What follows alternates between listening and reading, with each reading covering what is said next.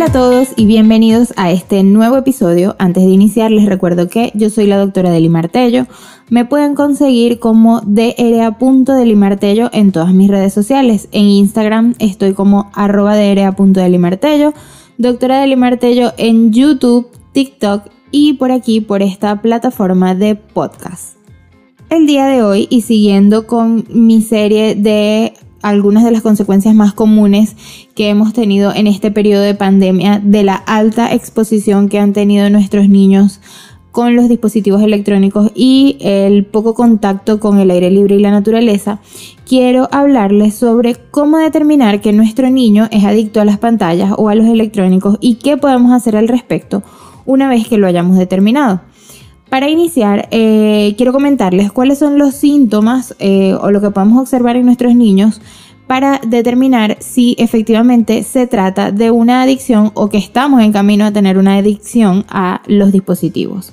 En primer lugar, el niño pasa muchísimo tiempo de su día útil en las pantallas eh, y migra de una pantalla a la otra, es decir, eh, puede pasar de la computadora a la tablet, de la tablet al televisor, del televisor al móvil eh, y negocia con papá y mamá sobre el tiempo que desea pasar en cada uno, porque si se ha descargado uno de los dispositivos, él desea tomar otro inmediatamente y puede querer negociar ciertos beneficios o ciertas actividades que él pueda realizar a cambio de utilizar de manera más prolongada los dispositivos.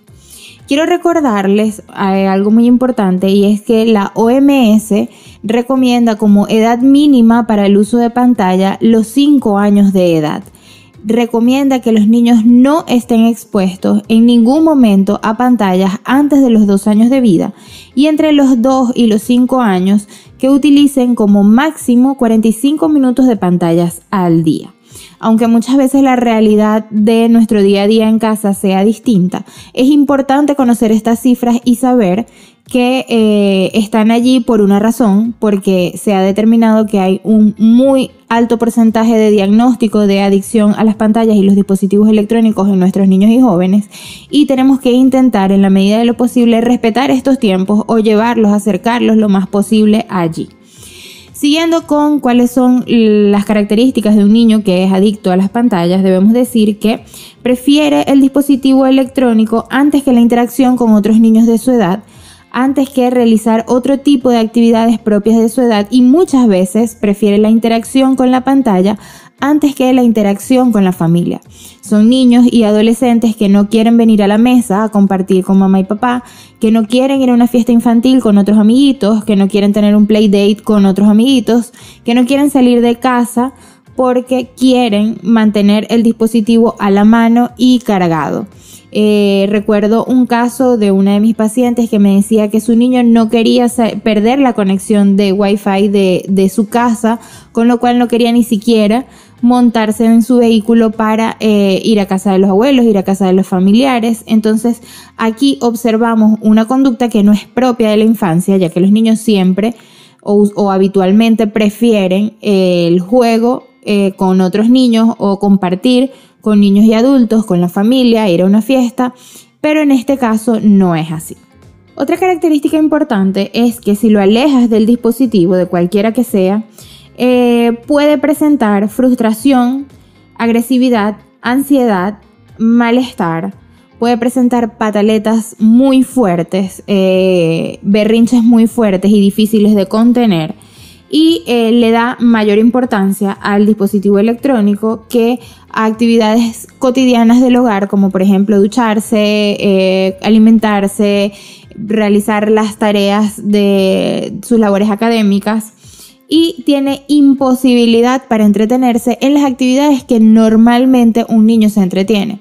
De hecho, son niños que muchas veces pueden verse distraídos durante la jornada escolar porque presentan ansiedad ante la separación del dispositivo.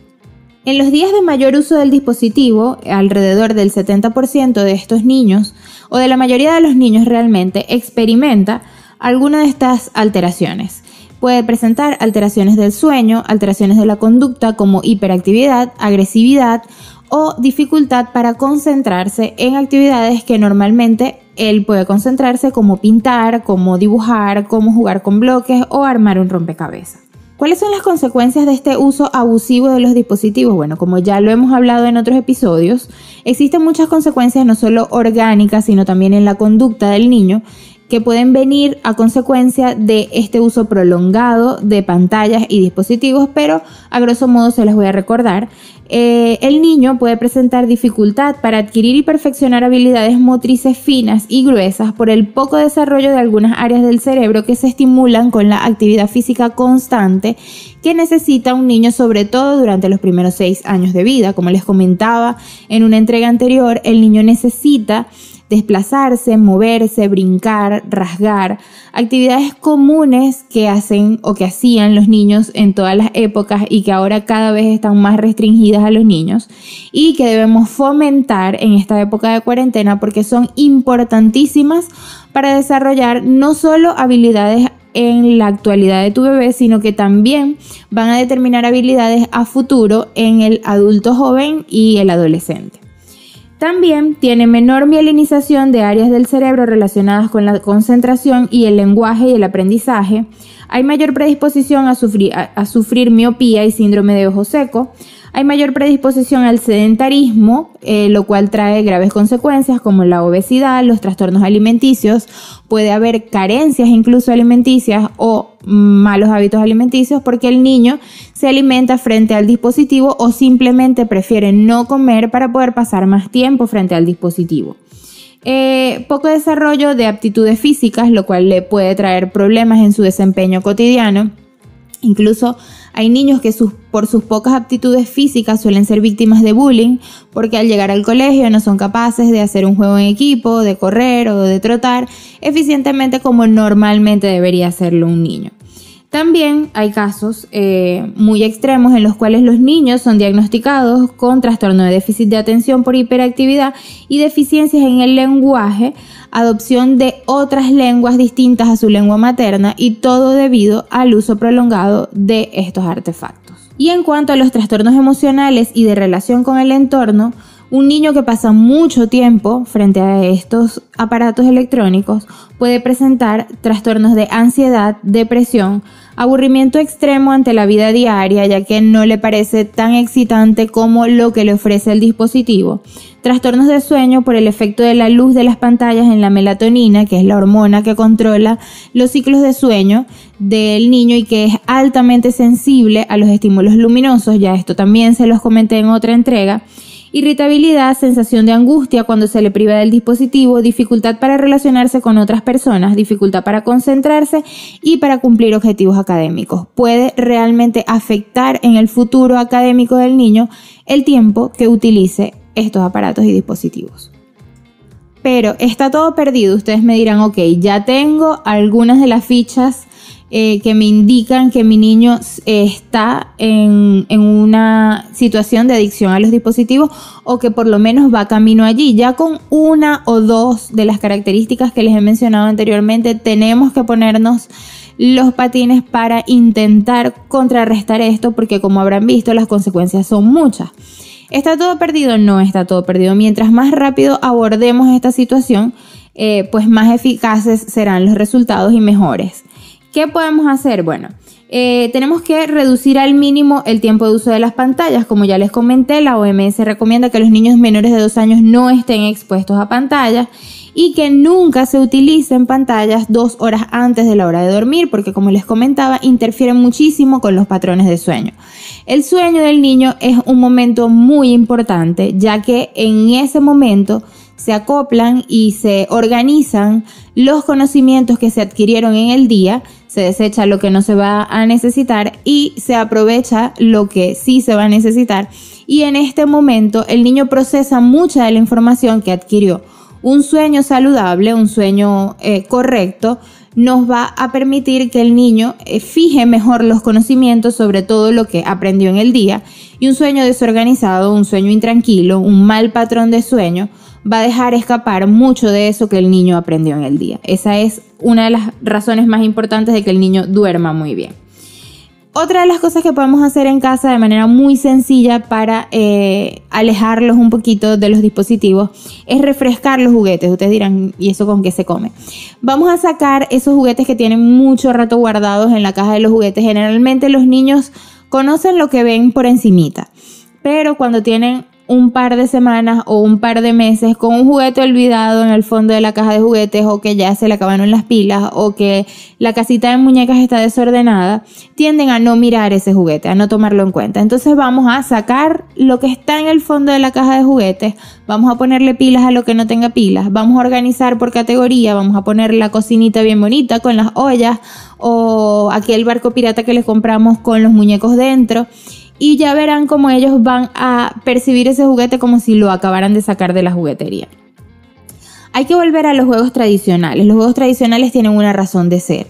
Eh, muchas veces subestimamos la capacidad que tienen los juegos tradicionales para aportarle al desarrollo de nuestros hijos y realmente esos juegos, mejor que muchos otros, están destinados a mejorar las capacidades físicas y emocionales de los niños. Eh, eh, intentamos que con ellos desarrollen la creatividad y eh, intentamos juegos sencillos que no necesitemos grandes artefactos para utilizarlos en casa, como rompecabezas, creyones, plastilinas, juegos de armar y apilar. Cualquier cosa se puede armar y apilar para un niño pequeño. No necesitas un gran presupuesto, ni el juguete más top de, de la lista de juguetes, ni el más nuevo, ni el más tecnológico, para desarrollar habilidades en tu bebé. De ser posible, procura algo de tiempo al aire libre cada día, eh, como manejar bicicleta, saltar la cuerda, correr, jugar a la liga, saltar en un pie, subir escaleras, saltar cuadros con números, como hacíamos todos en nuestra infancia. Si tienen un pedacito de patio, un pedacito de terraza, sáquenlos allí una vez al día e intenten que estén en contacto con el aire libre y la naturaleza, que es saludable y todos lo necesitamos. Elaboren sesiones de juegos en familia.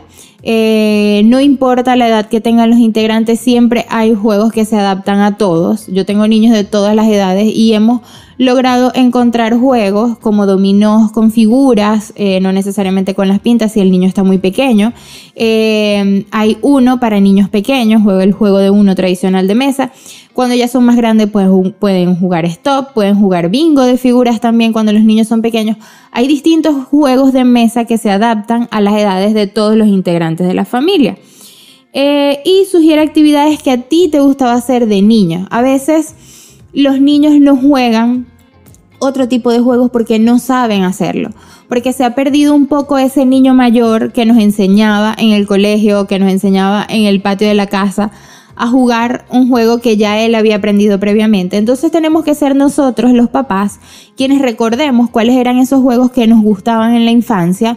Eh, en mi caso me gustaban mucho las muñequitas de, de, papel para vestirlas, o me gustaba mucho jugar a la liga con mis amigas, me gustaba hacer planos de casas o diseños de vestidos de muñecas. Y esas han sido cosas que yo les he enseñado a mis niñas y que realmente los niños lo acogen de una manera especial porque son juegos que le están sugiriendo a los papás y aprenden a disfrutarlos tanto como nosotros lo disfrutábamos en la infancia. Esto es solo una pequeña parte de las muchísimas actividades y opciones que tenemos para desarrollar con nuestros niños, no solo fuera de casa, sino también en casa durante esta época de confinamiento, que en algunos lugares no tenemos idea de cuánto tiempo se va a prolongar, pero que nos pueden quedar para este momento y también para si quieres conocer cuáles son estas y otras actividades y elaborar un verdadero detox con actividades para 21 días que puedes seguir tu niño desde casa de forma muy sencilla, sin materiales rebuscados y sin actividades extrañas. Eh, no olvides consultar mi taller en línea de adicción a los dispositivos y detox de 21 días, donde te ofrezco las herramientas necesarias para eh, balancear el tiempo de juego productivo y el tiempo de dispositivos de los niños y que este tiempo que utilicen en dispositivos cuando tengan la edad adecuada sea lo más provechoso posible, no sea tiempo botado a la basura. Y además te ofrezco una guía de actividades según la edad de tu bebé o de tu niño para que pueda poquito a poquito establecer unos hábitos saludables de uso de los dispositivos. Les recuerdo una vez más que yo soy la doctora Deli Martello. Muchísimas gracias por escucharme en esta nueva entrega. Les recuerdo mis redes sociales son arroba delimartello en Instagram, doctora delimartello en YouTube, doctora delimartello en TikTok y por aquí en formato podcast en el cual ya tenemos más de seis plataformas por las cuales nos podemos escuchar y eh, agradecidísima de que me escuchen en cada episodio y nos vemos en una próxima entrega. Besitos.